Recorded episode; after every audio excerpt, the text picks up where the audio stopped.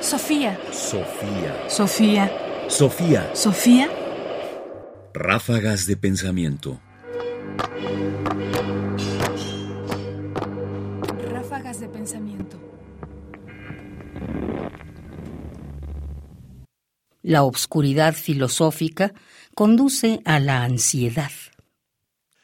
Nos quejamos a menudo de los filósofos que son obscuros, rebuscados, que no buscan, digamos, una expresión ordenada del pensamiento, sino que nos ponen, por decirlo así, algunas trabas. Sobre ellos piensa Bernat Castani Pardo, filósofo y profesor de la Universidad de Barcelona, lo siguiente. Los ejemplos son innumerables. Incluso el estilo more geométrico de Descartes o Spinoza buscaban proceder de forma ordenada y segura en un mundo herido por el dogmatismo más especulativo y el terror. No sé qué aportan, en cambio, aquellos estilos filosóficos oscuros que, en lugar de ordenar y aclarar nuestra hipolepsis, juicio de valor, nos infligen la intranquilizadora sensación de que no estamos preparados para comprender verdades importantes. Bernat Castani Prado, una filosofía del miedo.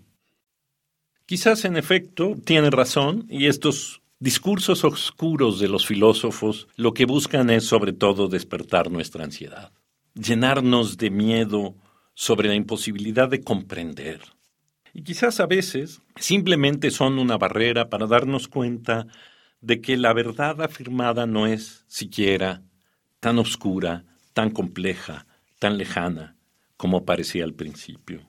Es decir, la oscuridad es una forma del filósofo de dejarnos lejos de la verdad, como sugiere Castani, o quizás es una forma simple y sencillamente de mostrarnos que ellos también están en las tinieblas cuando buscan alguna verdad.